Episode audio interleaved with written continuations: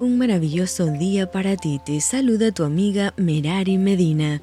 Bienvenidos a Rocío para el Alma.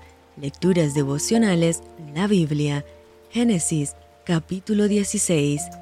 Sarai, mujer de Abraham, no le daba hijos y ella tenía una sierva egipcia que se llamaba Agar. Dijo entonces Sarai a Abraham, ya ves que Jehová me ha hecho estéril, te ruego pues que te llegues a mi sierva quizá tendré hijos de ella. Y atendió Abraham al ruego de Sarai. Y Sarai, mujer de Abraham, tomó a Agar su sierva egipcia, al cabo de diez años que había habitado Abraham en la tierra de Canaán, y la dio por mujer a Abraham su marido. Y él se llegó a Agar, la cual concibió, y cuando vio que había concebido, miraba con desprecio a su señora. Entonces Sarai dijo a Abraham, Mi afrenta sea sobre ti, yo te di mi sierva por mujer, y viéndose encinta, me mira con desprecio. Juzgue Jehová entre tú y yo. Y respondió Abraham a Sarai, He aquí, tu sierva está en tu mano, haz con ella lo que bien te parezca.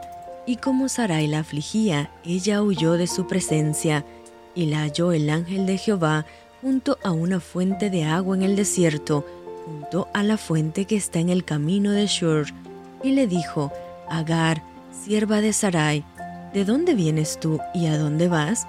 Y ella respondió, Huyo de delante de Sarai, mi señora. Y le dijo el ángel de Jehová, Vuélvete a tu señora y ponte sumisa bajo su mano. Le dijo también el ángel de Jehová, Multiplicaré tanto tu descendencia que no podrá ser contada a causa de la multitud. Además le dijo el ángel de Jehová, He aquí que has concebido y darás a luz un hijo, y llamarás su nombre Ismael, porque Jehová ha oído tu aflicción, y él será hombre fiero, su mano será contra todos, la mano de todos contra él, y delante de todos sus hermanos habitará. Entonces llamó el nombre de Jehová que con ella hablaba, Tú eres Dios que ve, porque dijo, ¿no he visto también aquí al que me ve?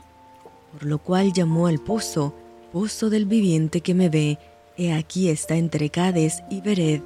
Y Agar dio a luz un hijo a Abraham, y llamó a Abraham el nombre del hijo que le dio Agar, Ismael. Era Abraham de edad de ochenta y seis años cuando Agar dio a luz a Ismael.